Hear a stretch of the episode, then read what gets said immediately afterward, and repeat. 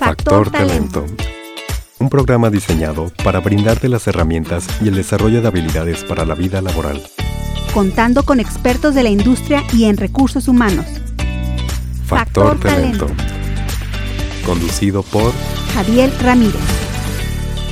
¿Qué tal? Buenas tardes a todos. Bienvenidos a una emisión más de Factor Talento, un programa diseñado para ti, para darte consejos, recomendaciones acerca de lo que pasa en recursos humanos y todo lo que tienes que saber acerca de la industria. Y el día de hoy tenemos un super programa y un super invitado. Eh, está con nosotros el ingeniero Adrián Sánchez. Eh, que ahorita vamos a, dejar que se presente él, el cual, eh, pues bueno, nos va a hablar de un tema, vamos a conversar de un tema muy, muy padre, qué es lo que nos ofrece y podemos encontrar en la automotriz. Entonces, quédense con nosotros, va a estar padrísimo el programa, yo soy Javier Ramírez. Y bueno, pues bienvenido Adrián, ¿cómo estás? ¿Qué tal? Muy buena tarde, Hat. Este, pues muy agradecido de esta invitación y de la oportunidad de poder compartir un poco de lo que yo conozco y quizás también aprender de lo que no conozco y poderte apoyar en, este nuevo proyecto. Muchas felicidades y gracias por la invitación. Muchas gracias, Adrián. Gracias por, por, tus palabras. Y Adrián, bueno, pues platícanos un poquito acerca de ti, eh, cuéntanos un poquito acerca de, de tu carrera, dónde estudiaste. Okay. Bueno, yo soy Adrián Sánchez, soy egresado de aquí del Tecnológico de Celaya, eh, soy egresado de la carrera de Ingeniería Industrial.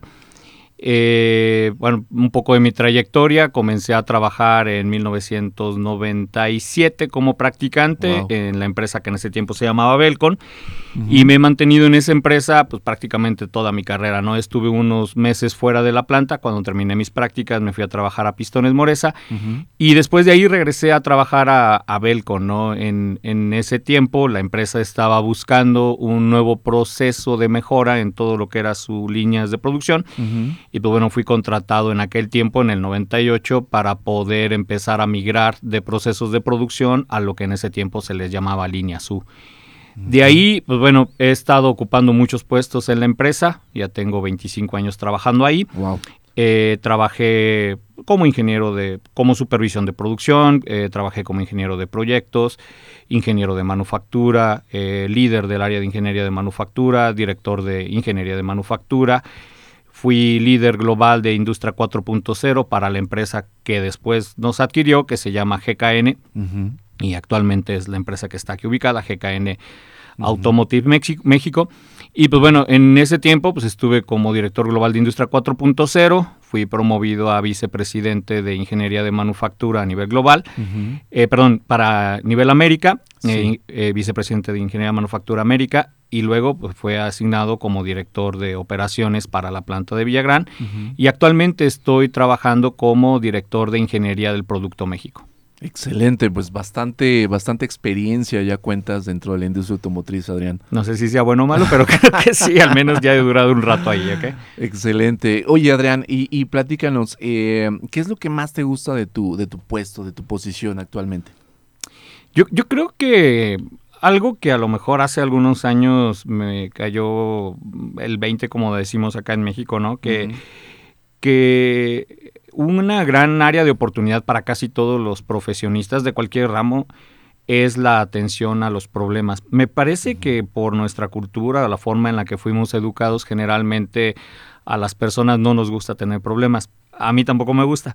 Sin embargo, este aprendí que, que, bueno, la parte de los problemas era en donde podíamos tener las mayores oportunidades de aprendizaje. Claro. Y ese aprendizaje, pues poderlo extrapolar hacia diferentes soluciones, ¿no? Algo que yo creo, y, alguien en algún momento comentó, que se llama Ken Robinson, que la creatividad no era otra cosa más que tu capacidad de poder aplicar soluciones a un problema en específico en base a experiencias que hubieses tenido en otros campos. Entonces creo que el tener la capacidad de hacer, eh, resolver problemas, de hacer milagros muchas veces, hoy justo nos comentaban eso en la mañana en una reunión, eh, que era impresionante la capacidad que teníamos de hacer milagros o misiones imposibles, pero creo que esa es una consecuencia ¿no? de toda la experiencia que vas adquiriendo a raíz de involucrarte en problemas. Entonces, contestando tu pregunta, ¿qué es lo que más me gusta de mi trabajo? Eso, el reto, el, saber que las cosas de repente no van a salir bien, pero la gratificación que encuentro cuando digo lo logramos, Creo que es algo que no, no, no, no, no tengo palabras para describir la emoción que se siente y mucho menos para poder compartir eh, cómo es todo ese proceso ¿no? del aprendizaje y porque al final cuando sales de los problemas sales diferente, sales con cosas que te gustaría repetir y con cosas que te gustaría evitar. Y en el futuro cuando hay un nuevo problema, bueno, ya aprendiste eso y vas y vas este creciendo, ¿no? Vas desarrollándote cosas. Entonces, me gusta mucho la dinámica me gusta la posibilidad que siempre hay de atender cosas diferentes todos los días. Claro. Eh, me mantiene muy vivo, me gusta mucho aprender, entonces creo que entre el aprender y el de resolucionar problemas, creo que es lo que más disfruto de mi trabajo. Wow, súper, e, excelente Adrián. Oye Adrián, platícanos un poquito, ¿dónde está GKN y qué hace GKN? Bueno, GKN está ubicado aquí en Celaya. Tenemos el sector automotive, tenemos dos plantas, dos sites, vamos a llamarla así, porque en realidad somos cuatro plantas. Estamos ubicados en la ciudad de Celaya, en el camino a la, a la carretera panamericana hacia Salamanca. Ahí tenemos la planta de maquinado. Eh, la planta de forja y el centro de ingeniería en el cual yo estoy responsable. Y en Villagrán, en la carretera lateral, tenemos la planta de ensamble, que es la que se dedica a vender la mayor cantidad del producto, y tenemos otra planta que se encarga de hacer otro tipo de producto que platicaremos, ¿no? Son, tenemos dos plantas ahí en Villagrán. El producto que fabricamos nosotros principalmente son las flechas de transmisión, eh, le llaman homocinéticas. Este, este es el producto que, que transfiere el movimiento de lo que es el, la caja de velocidades hacia la rueda. O sea, todo lo que hace que la rueda se mueva, ese es el producto que nosotros fabricamos, le llamamos flecha. Y en la otra planta que tenemos ahí en Villagrán también se hace algo que le llamamos prop shaft o también le conocen como flecha cardán, que es para conectar el sistema de transmisión frontal con la parte trasera, ya sea que el vehículo tenga transmisión de atrás hacia adelante o de adelante hacia, atrás, Y esos son el tipo de producto principalmente que fabricamos. Un producto súper importante y de mucha calidad y mucha seguridad, por lo que mencionas. Sí, de hecho pues, es un producto que requiere altos niveles de calidad, eh, porque, bueno, si se llega a fracturar, llega a fallar, puede generar un accidente. Entonces es un producto de alta seguridad. Súper, muy bien. Oye, Adrián, y platícanos, ¿qué clientes ustedes tienen? ¿A, quién le producen? ¿A quién le fabrican? Bueno, le fabricamos prácticamente a toda la industria automotriz de, Norteamérica, de Canadá, México y Estados Unidos y México.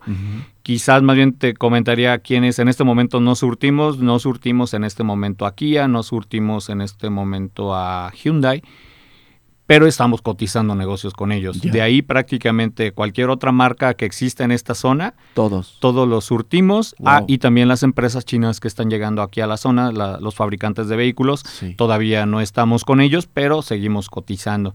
Algo interesante, por ejemplo, a todos los vehículos eléctricos eh, estamos surtiéndoles productos. A todos los que están productos para, los vehículos, eléctricos. Wow. Súper interesante. Gracias, Adrián. Y con toda esa experiencia que tienes en la industria automotriz, creo que vamos a tener un tema súper padre para conversar el día de hoy. Y, yo creo que una de las primeras preguntas que tendría que hacerte es, eh, ¿qué debo yo de considerar si me interesa trabajar en la industria automotriz desde, tu perspectiva? Bueno, yo, yo creo que a lo mejor la respuesta va a ser complicada porque son muchas cosas al mismo tiempo, pero a mí me parece que lo primero es, cuando tú tienes que considerar que vas a trabajar, bueno, significa primero que tienes que velar por el valor que la empresa a la que vayas, no solamente la industria automotriz, sino cualquier industria, la empresa está ahí para generar un valor. Y la empresa genera, creo yo, tres tipos de valores a nivel grande, no a nivel macro. Genera un valor para sus accionistas, los dueños, y al final de cuentas te corresponde ver cómo la empresa genera más riqueza. Genera un valor para los empleados, te corresponde entender cómo mejorar el ambiente laboral, cómo tener un ambiente que sea correcto para el desarrollo de las habilidades de toda la gente y también te corresponde velar por un valor que es hacia la comunidad. O sea, tenemos que cuidar el impacto que estamos generando al medio ambiente, etcétera. Entonces, creo que cuando tú entras a cualquier empresa, cuando tú entras a cualquier trabajo, tienes esos tres valores que tienes que cuidar. Empresa, o, los accionistas, eh, tus propios colaboradores, la gente que trabajamos en una empresa y la comunidad. Ahora, ¿qué, qué, cuál es el, el, concepto de la industria automotriz? Creo que tienes que considerar que es una empresa, que toda la industria automotriz es un sector muy dinámico, que trabaja pues prácticamente casi todo el año, que, que siempre hay alguna condición por atender, siempre habrá un requerimiento por parte de tus clientes que, tienes que cuidar esa parte, tienes que eh, entender qué es lo que los, qué es lo que solicitan. Y por otro lado pues tienes que entender el cómo lo vas a hacer y cómo vas a entregar eso que los clientes esperan y tus tres clientes, la comunidad, los accionistas, tus propios clientes y cómo con la gente que tienes a tu alrededor vas a hacer que todo eso, florezca. Entonces creo que puedes esperar de una industria que es muy dinámica, que va a demandar muchas cosas y que algo bien interesante es que siempre te va a demandar seguir aprendiendo. Creo, creo que esa es la parte más importante, que no pierdas de vista que todo lo que ya sabes se tiene que estar reactualizando porque todo va cambiando, ¿no? Por ejemplo, ahorita eh, la industria eléctrica de los autos eh, está demandando cosas que a lo mejor hace 10, 15 años eran muy diferentes. Y a lo mejor en 20 años va a ser muy diferente también. Entonces es una, es, una industria muy dinámica que te demanda mantenerte actualizado y que te demanda estar siempre aprendiendo cosas, ¿no? Respecto a esa parte de aprender cosas, la disponibilidad en cuanto a Ah, ese mismo, e, esa misma competencia de aprender, de actualizarte, es, es, e, es, es no, no quiero decir que es diario, pero diario estás aprendiendo algo dentro de la industria. Es correcto, o sea, creo como te comentaba, si, si bien a lo mejor los problemas pueden ser recurrentes, vas a tener problemas que no alcanzaste el ritmo de producción, vas a tener un problema de calidad, vas a tener un problema de entregas, vas a tener un problema de un proceso que no se cumplió creo que como lo, las tecnologías van evolucionando, las máquinas de hoy no son las mismas de hace 20 años, entonces te demanda ir aprendiendo cosas diferentes. Hoy, por ejemplo, el Internet o la inteligencia artificial demanda nuevos tipos de problemas y al final, pues a ti mismo como persona te abre el panorama para seguir creciendo y experimentando cosas que a lo mejor antes no tenías en el radar, imaginándote nuevas posibles soluciones para poderlo solucionar. Claro. Oye, y, ahorita estaba pensando en el tema eh, prepararme mentalmente para entrar en la industria. Puede ser que ahorita estoy por terminar mis prácticas y, a lo mejor estuve en otro sector y, me interesa la parte automotriz. En, esa preparación, ¿cuál sería tu recomendación, el, prepararte mentalmente para, para entrar a este giro? Yo, yo, creo que la parte más interesante de la industria automotriz y la preparación mental tiene que ir en, en enfocada hacia las fechas, hacia los compromisos. Tienes que entender que en la industria automotriz eh, la fabricación de un auto pues demanda de muchas cosas que tienen que concurrir al mismo tiempo. Entonces, para que un auto funcione pues son miles de, componentes que tienen todos que llegar al mismo tiempo y poder hacer que el vehículo funcione. Entonces, creo que la primera barrera mental que tienes que, que rebasar es el cumplimiento a las fechas. Me parece que cuando tú estás en la escuela, de repente tú sabes que va a haber un examen el tal día y no se va a cambiar. Es exactamente lo mismo. Acá la diferencia es que, bueno, pues se tienen que entregar un producto, se tiene que concluir un proceso. Por ejemplo, no sé, alguien de recursos humanos no puede posponer la fecha de pago. O alguien de compras no puede posponer la fecha en la que va a ordenar un componente, etcétera. O sea, tiene, tiene todos sus tiempos, ¿no? Entonces creo que la primera parte es eso. Y la otra que creo que generalmente abruma a las personas que trabajamos en la industria automotriz es a, veces la cantidad de retos que se presentan al mismo tiempo y pues que tienes que ser muy resiliente. O sea, creo que en todo este proceso tienes que aprender que no todas las los problemas los vas a resolver a la primera. Sí. Muchas veces tienes que hacer varias iteraciones para poder encontrar la solución que cumpla las expectativas tanto de tus clientes finales, el de tus accionistas, el de la comunidad, el de la gente que colabora contigo. Entonces creo que entender eh, que no estás solo, me parece que la industria automotriz es una, es una industria que te acompaña mucho. No he escuchado a alguien que resuelva todos los problemas de una empresa solo, creo que no.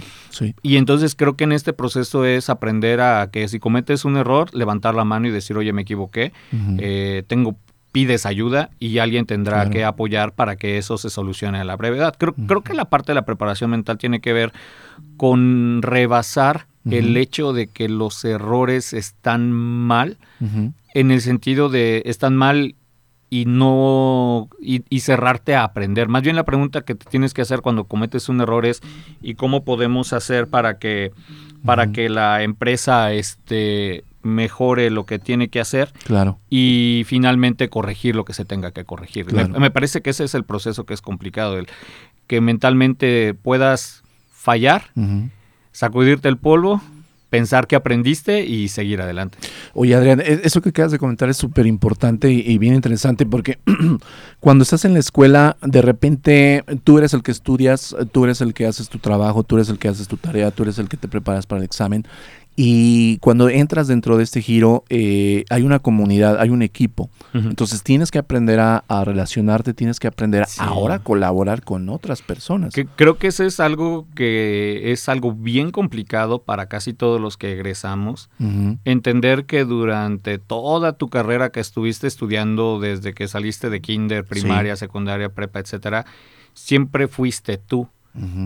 Y cuando entras, yo creo que no solamente en la industria automotriz, cuando entras en un trabajo tienes que aprender a construir un nosotros. Y esa parte es bien difícil para la mayoría de los que egresamos comprender, el que no estás solo y que en conjunto vas a poder eh, solucionar mejor los problemas, que sean unas soluciones mucho más robustas y al final que te vas a te van a dar la capacidad de poder observar las cosas desde diferentes perspectivas. Claro. Creo que ese es uno de los retos más importantes a superar por casi todos los que salimos de las escuelas el entender que allá afuera vas a tener que trabajar como parte de un equipo. Y, y, que ese rol de trabajar parte de un equipo es itinerante. En algunas ocasiones vas a ser miembro de un equipo, en algunas ocasiones vas a ser el líder de un equipo.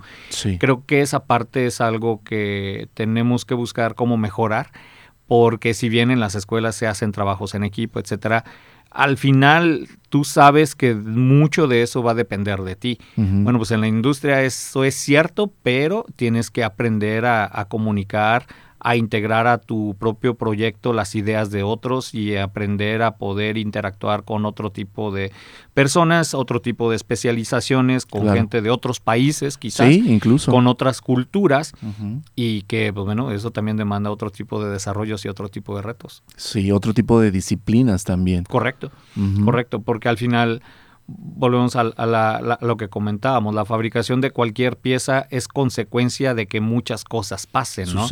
De que haya una persona que, se, que esté capacitada, bueno, pues habrá que ver a alguien quien lo tenga que desarrollar, quien tiene que haber una máquina que debió de ser liberada, bueno, alguien debió de inventar esa máquina y alguien debió de pasar esa máquina para que funcione, eh, debe haber alguien que recolecte esa pieza y cheque que esté bien de calidad, bueno, tendrá que verificar eso, y luego de todo eso, pues alguien la tiene que recolectar y enviar al cliente, alguien tiene que confirmar que se entregue, alguien tiene que ver que pues a toda esa gente que estuvo participando se le pague, alguien tiene que ver cómo se reportan los estados financieros, alguien tiene que ver muchas cosas. Entonces, en realidad, eh, trabajar en la industria automotriz es interesante. Creo que habrá algunas cosas muy específicas de la industria, pero creo que eso aplica para casi todos los trabajos, ¿no? Claro, sí, casi es todos correcto. Los sectores.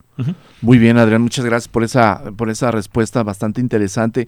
Oye, Adrián, y todos estos años de experiencia, eh, has, te has relacionado, bueno, tú mismo lo comentabas, con diferentes tipos de equipos, con diferentes tipos de proyectos, eh, has sido responsable de, una planta, has sido responsable de una operación, eh, ahora de la parte de ingeniería del producto.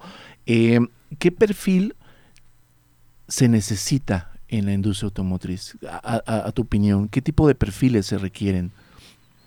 Yo, yo creo que depende, ¿no? O sea, hay muchos puestos en una empresa y hay perfiles que tienen que ver con procesos químicos, con procesos físicos, algunos con algunos procesos de automatizaciones o algunos procesos de cálculos, etcétera.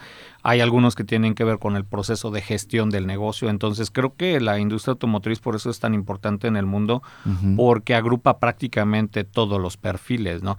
Y, y creo que la parte más bien que a lo mejor me gustaría contestar tu pregunta es hacia la parte suave, porque creo que es ahí en donde tenemos la mayor oportunidad.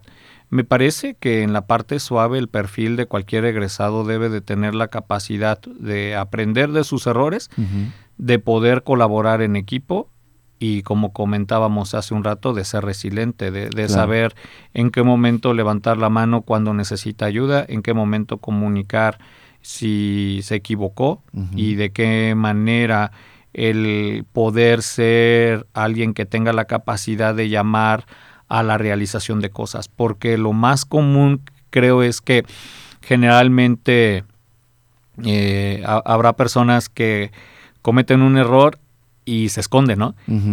Pero el tema es que encontrar el cómo se cometió ese error y cómo lo solucionas es difícil si no, si no hay alguien que te diga, oye, me equivoqué aquí, ¿qué hago? ¿no? Entonces creo que esa parte es la más interesante porque generalmente en la industria, eh, en cualquier industria, los errores que cometemos tienen consecuencias.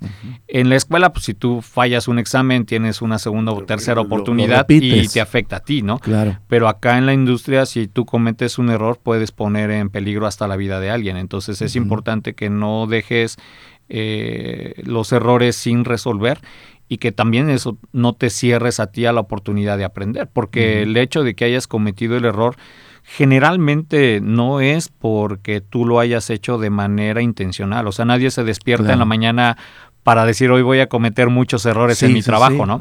Entonces creo, creo que ahí la parte importante de las personas cuando nos equivocamos en las empresas es que nos da oportunidad de entender qué cosas nuestros estándares, nuestras formas de trabajo no vieron que permitieron que, que, facilitaron que este error se cometiera. Y creo que es en donde nos da la oportunidad de poder crecer y de ser mejores, porque una vez que entendemos la naturaleza del error, podemos, si es posible, prenderlo y apagarlo, o sea, saber si hago más de eso, lo voy a hacer peor, pero si ya sé cómo hacer el error mucho peor, entonces sé cómo evitarlo, ¿no? Entonces creo que esa es la parte más interesante. Recuerdo, eh, de, de manera concreta tu pregunta, ¿qué perfil se necesita para trabajar en la industria? Un perfil de una persona que siempre quiera aprender y que siempre quiera trabajar en equipo. Creo que eso es independiente de, la función, del área, de la, de la profesión. Si tú tienes la capacidad de aprender y de colaborar con otros, la vas a hacer en la industria. Estás del otro lado. Creo que sí. Perfecto. Eso, es muy padre también lo que, lo que compartes. Prácticamente todas las carreras están involucradas dentro de la industria es automotriz. Desde un ambiental, un químico, un contador, Todo un tiene que ver en Derecho, un licenciado en Administración todos están allá adentro. Pero dos cosas que mencionabas bien importante, la colaboración, trabajar en equipo y esa parte de resiliencia que se necesita. Muy bien, Adrián, muchas gracias por, por esa, esa, respuesta. Está muy padre el tema el día de hoy, de verdad, gracias por acompañarnos, Adrián. Eh, Adrián, ahora como egresado, ya, ya terminé y ahora eh, estoy, me dieron una oportunidad en la industria. Ah, ¿Qué retos representa para, no tengo mucha experiencia, acabo de terminar. Eh, eh, ¿Cuál crees que sería, tú has convivido con muchos residentes y has trabajado con chicos nuevos, nuevos talentos, ¿cuál crees que sea el reto que se enfrentan inmediatamente de entrar a la industria? Bueno, yo, yo creo que lo primero, y volvemos a, la parte de la persona, durante muchos años eh, fuiste tú. Y en este entorno, cuando tú llegas de recién egresado a una empresa, no conoces quizás a nadie. Quizás conozcas a uno o dos pero quizás no tuviste la suerte ni que estén en tu mismo departamento, ¿no? Entonces, de entrada llegas en un ambiente en el que las personas son desconocidas y pues tienes que empezar a interactuar. Me parece que el reto principal en los primeros quizás 30 días es el cómo establece relaciones de confianza con las personas que están a tu alrededor. Okay.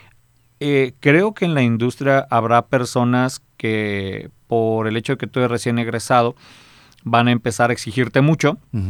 Porque pues es a lo mejor el cómo ellos aprendieron, aprendieron a, lo mejor a eso, a la presión y a que se tiene que entregar un resultado. Y, y, tratan de, de, meter ese tipo de presión hacia la gente recién egresada.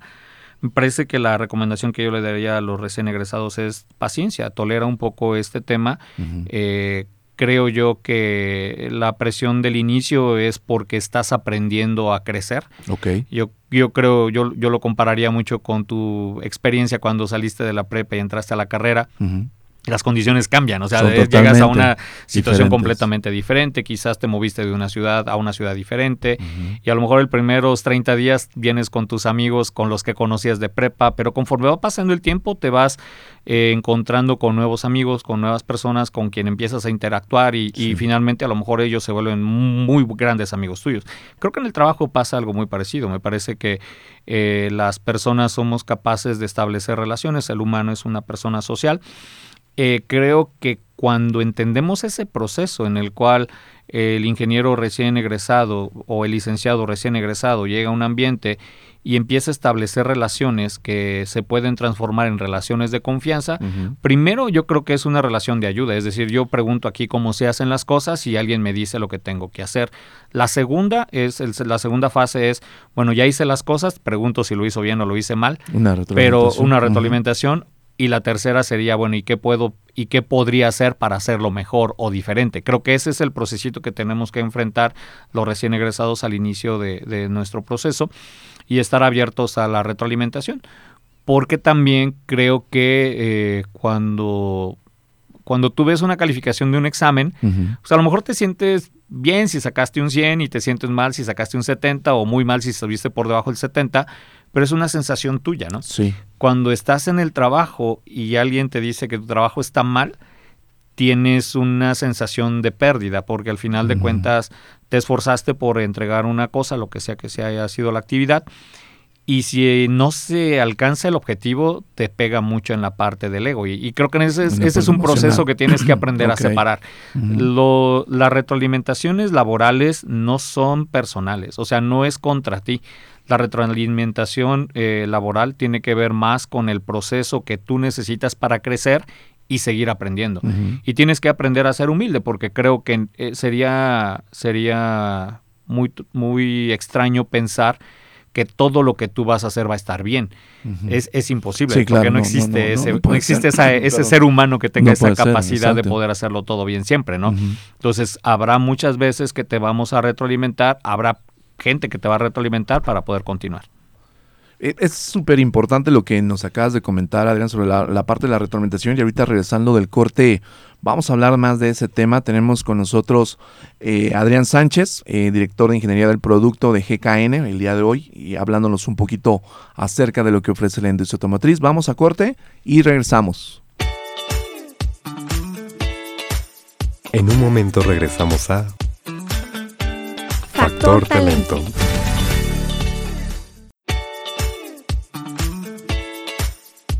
Ya regresamos a Factor, talento. Bien, y regresamos a Factor Talento. El, tema está padrísimo el día de hoy. Eh, nos acompaña Adrián Sánchez, director de Ingeniería del Producto de GKN. Yo soy Javier Ramírez y, pues bueno, vamos a continuar eh, platicando. Adrián, hay un efecto bien importante sobre que sucede en toda nuestra vida laboral y es la parte de la retroalimentación. Eh, ¿qué, nos puedes comentar acerca de, esta parte bien importante y que sucede pues constantemente en, la vida laboral. Yo, yo creo que la retroalimentación es la parte más complicada de la parte laboral.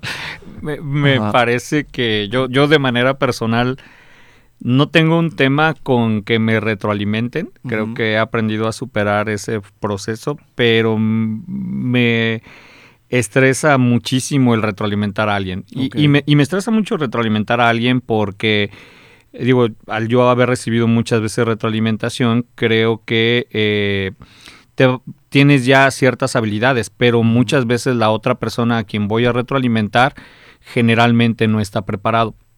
El proceso de retroalimentación creo yo que primero hay que entenderlo como esa oportunidad que nosotros tenemos de poder aprender a hacer mejor lo que hacemos. O sea, al final de cuentas, hay un alguien, tu jefe, un compañero, un colega, que, que tiene una opinión eh, positiva o negativa sobre tu trabajo.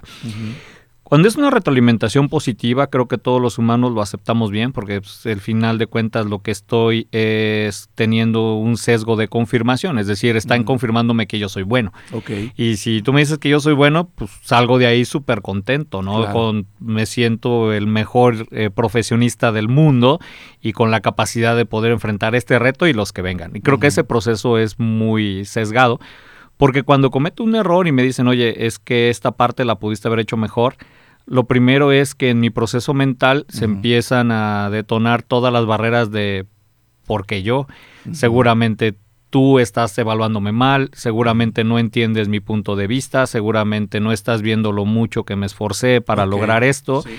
Y entonces es un proceso complicado para quien recibe la retroalimentación si no tiene una preparación. Yo creo que la retroalimentación es una de las causas en el trabajo que causa el mayor nivel de estrés, tanto del que da como el que la recibe y es en donde se daña mucho la relación personal si no tienes la capacidad de poder recibir una buena retroalimentación, ni tampoco la capacidad de poder dar una buena retroalimentación. Sí, sí, sí. Oye, y eh, no importa ahora sí que edades, tamaños, jerarquías eh, en un proceso de retroalimentación, porque eh, sucede de ambos lados, o sea, sucede, no, yo soy, puede ser el, yo puedo ser el, el, el empleado, pero a veces necesito retroalimentar a mi jefe. Claro pues se puede, se puede hacer eso. Es correcto. O sea, yo creo que otra vez el proceso de retroalimentación tiene que ver con un canal de comunicación entre dos personas que buscan el cómo mejorar eh, el, resultado de esa interacción que existe entre las dos personas. Claro. Pero, nuevamente, el, el, el problema con nosotros como personas es que generalmente yo crezco pensando que todo lo que yo hago está bien, porque yo vivo conmigo todos los días, todos los años, todas las horas, cada instante. Y yo pienso de manera natural que todo lo que yo estoy haciendo está bien. Si alguien me dice, oye, es que creo u opino que esto que estás haciendo no es correcto, entonces mi primera reacción generalmente es pensar que el otro está equivocado. Claro. ¿Por qué? Pues porque él no visto, no, no entiende el por qué estoy haciendo yo las cosas de esta manera. Y yo creo que ese es un proceso complicado, pero muy interesante, porque cuando tienes la capacidad de poder nuevamente separar como en segmentos qué es lo que se me está diciendo y escuchar, anotar qué es lo que me están diciendo, darme el tiempo para reflexionar si eso que me están diciendo es algo que yo puedo mejorar, si es algo que yo puedo cambiar o al final, después de que recibí esa retroalimentación, yo decido que lo que yo estoy haciendo es correcto, porque al final de cuentas es, es una invitación a ti para ser mejor, pero es tu decisión. Si, si tú no quieres, aunque yo te digo, oye Jadiel, creo que esa camisa se te ve mal, deberías de cambiar otro tipo de camisa, a lo mejor tú dices, bueno, espérame, a mí me gusta, es mi camisa favorita, yo me veo en el espejo y me veo bien, lo que tú me digas no me afecta. es mi camisa favorita. Yo lo sé, y se te ve bien. Este, pero bueno, pero eh, era un ejemplo, pero, pero el tema es eso, o sea, el tema es que muchas veces cuando tocan aquello que nosotros sentimos que me da una identidad, que me, que me da una diferenciación. Y hay alguien que me dice, oye, este, tienes que dejar de tomar, tienes que dejar de fumar, tienes que dejar de hacer esto, este hábito. Generalmente el proceso interno dices, ¿por qué? Si yo lo estoy disfrutando, si yo siento que, estoy bien. Que estoy bien. y, y, ese proceso es difícil. El, el proceso de cómo crece la persona a través de la retroalimentación es difícil porque tocan fibras muy internas que al final tú las has afianzado con el paso de los años, porque al final tú has, tú has, tú has confirmado que eso para ti está bien, pero si alguien desde otro punto de vista te dice creo que tienes que cambiar, es en donde está el reto, el cómo realmente eso lo puedes, lo puedes evaluar de una manera objetiva, tratando de verlo no desde el punto de vista personal, sino de lo que podrías ganar, de lo que podrías perder y sobre eso tomar una decisión de qué vas a hacer diferente. Creo que ese es el proceso que es interesante. Creo que eso que nos acabas de comentar es súper es, interesante y no solamente aplica para la parte laboral, creo que aplica de una forma constante en tu vida. ¿No? Porque siempre sucede, o sea, con tu esposa, con tus padres, con tus amigos, eh, siempre hay alguien que te va a decir cómo puedes mejorar. Y debemos de tener esa apertura para recibir, como bien lo comentaste, escuchar, estar atentos, analizar y ponerte a trabajar. Y tú, tú decidir. Yo, yo creo que la apertura es primero escuchar. O sea, creo que debes, de estar a, debes de estar atento a escuchar todo aquello que se dice de ti. A lo mejor habrá cosas que la forma en la que se dice de ti eh, puede no ser la mejor, porque a lo mejor tú no reaccionas ante gritos, insultos, etcétera, ¿no? a lo mejor la forma en la que tú reaccionas es con palabras más melosas, con un acercamiento diferente pero creo que esa es la parte de la envoltura, ¿no? O sea, creo que los paquetes de Amazon pues, son paquetes de cartón, no se ven bonitos, ¿no? Y a lo mejor la, la, bolsa de alguna otra tienda se ve más bonita, pero lo que importa no es el empaque, lo que importa es lo que está allá adentro. Y el que tú vayas adentro a buscar si eso que te están diciendo realmente es algo que te va a servir a ti para poder construir una mejor versión de ti. Creo que eso es lo que es realmente importante con la retroalimentación. Claro, muchas gracias Adrián. De verdad, este súper interesante el tema y súper eh, interesante lo que nos aportas. Oye Adrián, ¿y, qué es lo que puedo encontrar? Eh, bueno, no quiero decir como beneficios, porque en todos los eh, sectores laborales hay, hay muchos beneficios, pero la industria automotriz, eh, ¿crees que eh, ofrece o da algún algo adicional en temas de conocimiento, de experiencia? ¿Cómo lo ves tú? Bueno, sería para mí complicado contestar eso porque siempre he trabajado en la industria automotriz, no tengo experiencia fuera de la industria automotriz. Lo que yo creo que a lo mejor el contexto en el que voy a contestar tu pregunta es eh, a nivel personal lo que me ha traído a mí, me ha traído una gran capacidad de aprender cosas que no sabía, de descubrir conocimientos que nunca me imaginé tener la posibilidad de interactuar con personas que nunca imaginé que podría interactuar, tener la posibilidad de viajar a, países que ni soñaba que iba a estar nunca ahí. y, y, creo que la parte de la industria automotriz, que a mí me parece que es algo muy relevante, te vuelve un ciudadano del mundo, ¿no? O sea, tú estás consciente que tu material a lo mejor viene de Asia, algunas otras vienen de Europa, eh, vas a embarcar piezas a Sudamérica, vas a interactuar con personas de Reino Unido. el, el, el, sentirte parte de una comunidad global es algo muy interesante a la industria automotriz. No sé si otras industrias ofrezcan ese tipo de, características, pero en el caso de la industria automotriz eso es muy particular porque todas las piezas no generalmente no se hacen en un mismo lado y, generalmente lo que fabricas no se exporta solamente a un lugar.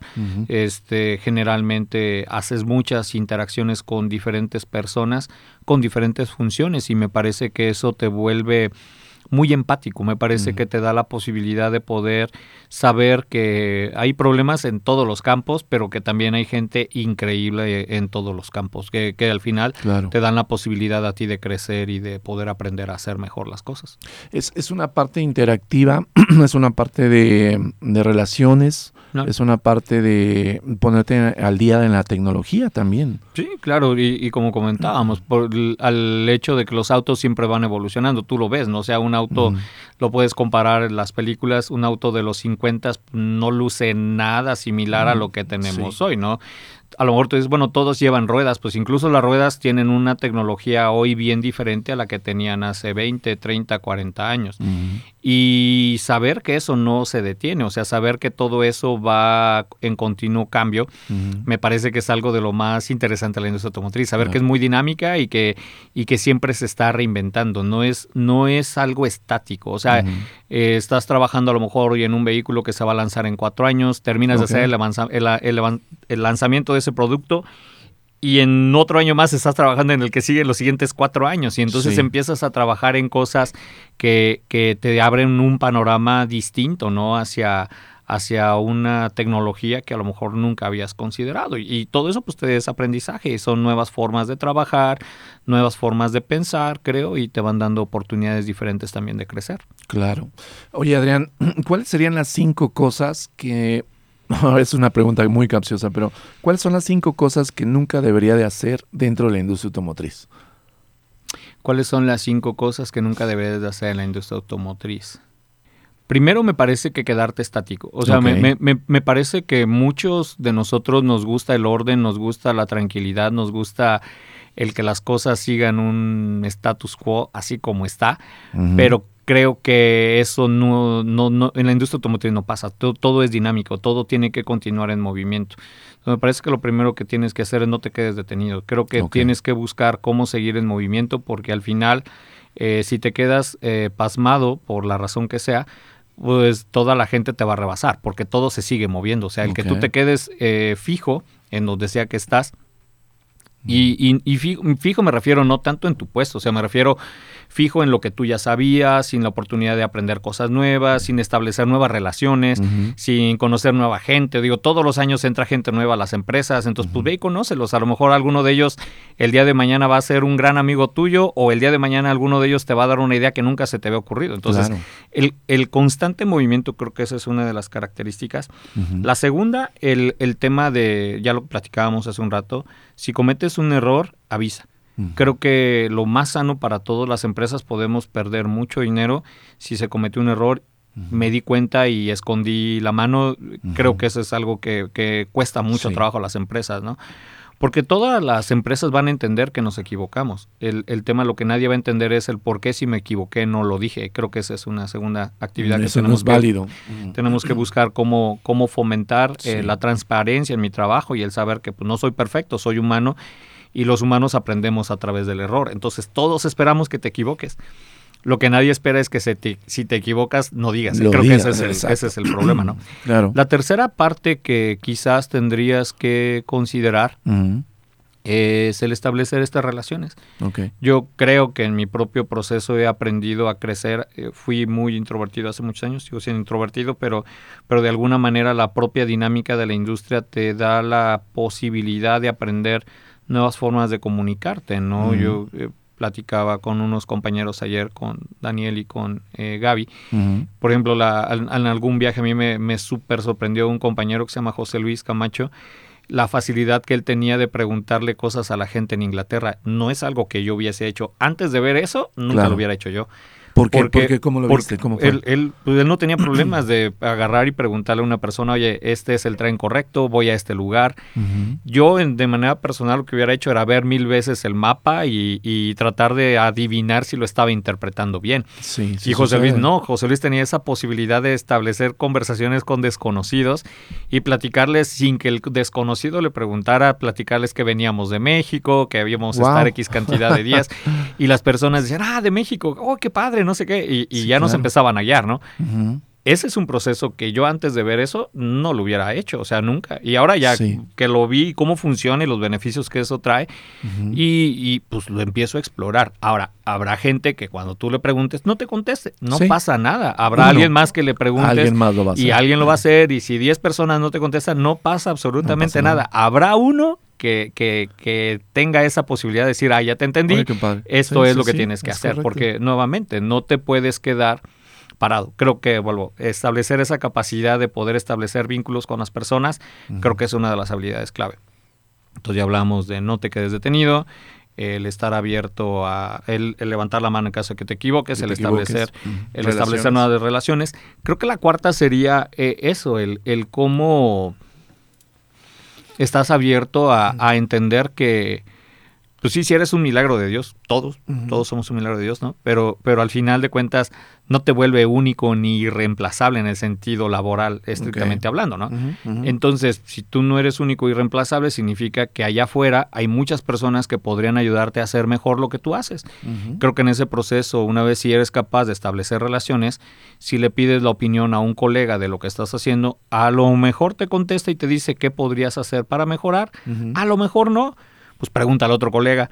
Y hasta que tú encuentres a alguien que te diga, oye, creo que aquí estás cometiendo un error o aquí estás súper bien y creo que podría ser mejor así. creo que esa parte de, escucha, de escucha activa. Y, la última, creo yo, de las cinco cosas, que, que esa es quizás la parte más difícil que como cultura latinoamericana tenemos, es entender que el error no está mal. Entender que el error es una gran posibilidad de, de aprender los problemas no son malos, los problemas es para lo que estudiamos. O sea, creo que todos los que tenemos una profesión es porque hay alguien, hay alguien que tiene, tiene un problema, esa persona tiene un problema y yo desde mi conocimiento trataré de asesorarlo, guiarlo para poder encontrar una solución porque creo que a veces este, hemos estigmatizado mucho el tema del problema y nadie quiere tener problemas. Nos, da, miedo. Y, al final de cuentas creo que eso es tu día a día y ese es el por qué puedes ser exitoso en cualquier profesión, el, tu capacidad que tienes de asimilar los problemas, los tuyos y los de los, de los demás, para poder procesar y encontrar soluciones. Me parece que eh, si entiendes eso, que, que la parte de la solución de problemas es una de las mayores bendiciones que tenemos. Creo que eso es algo que te ayuda a crecer muchísimo. Bastante, bastante bien esas cinco cosas que, que no deberíamos de hacer eh, en la industria y en cualquier trabajo. Adrián, gracias por compartirnos eso. No solamente es una eh, información sobre la vida laboral, yo creo que vuelvo a retomar el tema, es, es una lección de vida que también nos estás compartiendo bien interesante, Adrián. Y Adrián, me, gustaría preguntarte, ahorita que tú convives con mucha gente y muchos de, estos eh, eh, de estas personas son recién egresados también, ¿qué ves tú en esta generación? ¿Cómo, obviamente, cuando tú estudias es muy diferente? ¿Qué es lo que tú estás viendo con esta generación? ¿Qué está pasando con esta generación? ¿Qué es lo, las grandes aportaciones que nos están dando estos chicos nuevos? Yo, yo creo que las nuevas generaciones tienen una, a diferencia de mi generación, tienen una gran capacidad de establecer contactos y relaciones. Creo que las redes sociales ayudan muchísimo para que estas personas se puedan comunicar de maneras diferentes a las que nosotros nos comunicábamos, pero creo que la gran oportunidad es que son comunicaciones impersonales. O sea, sí, sí entiendo que te puedes comunicar a través de un WhatsApp o te puedes comunicar a través de un Facebook o que puedes establecer un TikTok o etcétera, ¿no? Eh, pero eso creo yo que te resta la, mayor necesidad que tiene el humano, que es de establecer relaciones de confianza con otras personas. Entonces creo que una de las grandes ventajas que tiene esta generación es la capacidad que tienen de establecer relaciones muy ágil. Creo que ese es un proceso que yo no había visto nunca. Los jóvenes se comunican de una forma mucho más rápida, de una forma mucho más ágil, pero creo que eh, la calidad de esas relaciones podría ser mejor. Creo que, creo que está padre que, te comuniques de lo que estás cenando, de lo que estás viendo, de tu experiencia que estás teniendo. y eso está padre porque pues, tienes muchas formas de cómo comunicarlo. Pero creo que la parte interesante también sería es el comentar, bueno, ¿y cómo te sientes? ¿Qué problemas tienes? ¿Cómo crees que alguien podría aportarle a tu problema y de alguna manera ayudarte a crecer? Creo, creo que esa es una gran oportunidad, porque si tú eres tienes la capacidad de poder comentar qué comes, a lo mejor sería interesante decir, oye, tengo este problema, no sé cómo resolver, un problema en, en, la vida laboral.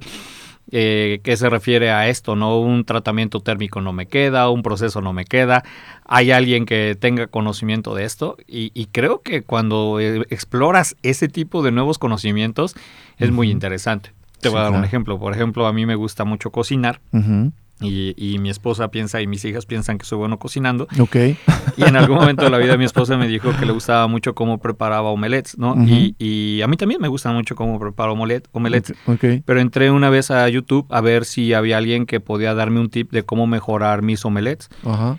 Vi varios videos, eh, Jadiel, y dentro de ellos vi uno que tenía una... Un, casi todos coincidían en una cosa que yo no hacía. Era tapa el omelet, cuando ya lo pusiste en el sartén, tápalo para que la cocción de la tortilla de huevo pues, quede bastante homogénea, ¿no? Ah, ya, ya, ya. Entonces, el simple hecho de agregarle una tapa a lo que yo ya sabía hacer bien, quedó mucho mejor.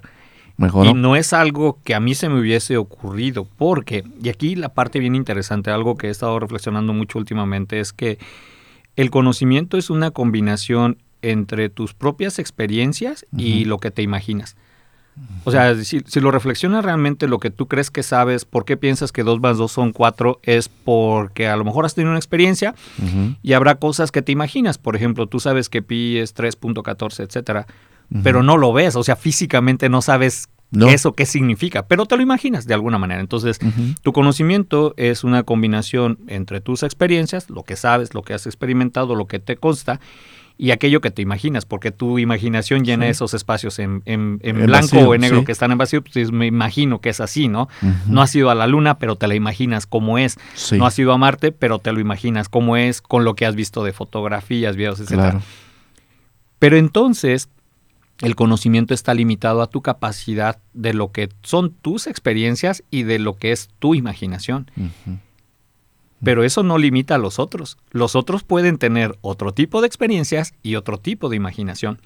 Y entonces, cuando tú eres capaz de preguntarle a alguien cuáles son sus experiencias y qué se imagina, eso puede complementar tu propia idea y hacerla que crezca y que sea todavía mucho mejor. Más rica, sí. Es correcto, porque entonces tus límites ya no están eh, condicionados a tu capacidad de experimentar ni de imaginar, sino que se van complementando con las capacidades de tu familia, de tus amigos, de tus novios, de tus esposos, de tus etcétera. Toda esa experiencia acumulada. que, que se va acumulando y que te va dando una perspectiva diferente sobre lo que estás viviendo. Entonces yo creo que en ese proceso el establecer relaciones, la nueva generación es muy buena experimentan mucho, creo, y eso está muy padre, pero tienen que agregar eh, a esa parte de, del yo cómo puedo tener perspectivas diferentes. Y muchas veces creo que ese es un proceso que la nueva generación tiene que crecer.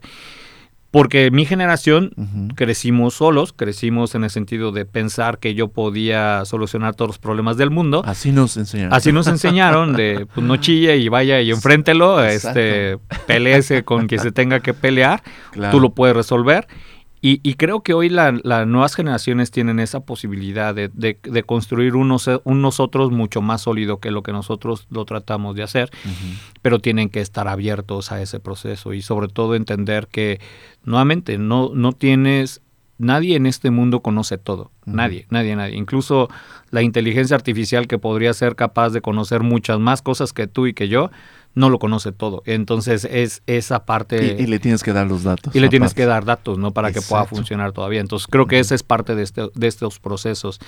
Como veo a las nuevas generaciones, me encanta la nueva generación porque creo que nos van a llevar nos van a ayudar a crecer en cosas que no habíamos visto. Creo que el tema de la pandemia acercó a muchas personas nos enseñó a establecer relaciones diferentes con otro tipo de personas, con otro tipo de, ambientes y, creo que eso puede catapultar hacia otra, hacia otro tipo de sociedades. Creo que esa es una grande, una de las más grandes oportunidades que tenemos ahorita el que la gente está más preocupada por el medio ambiente, que la gente está más preocupada por la seguridad, por el entorno político.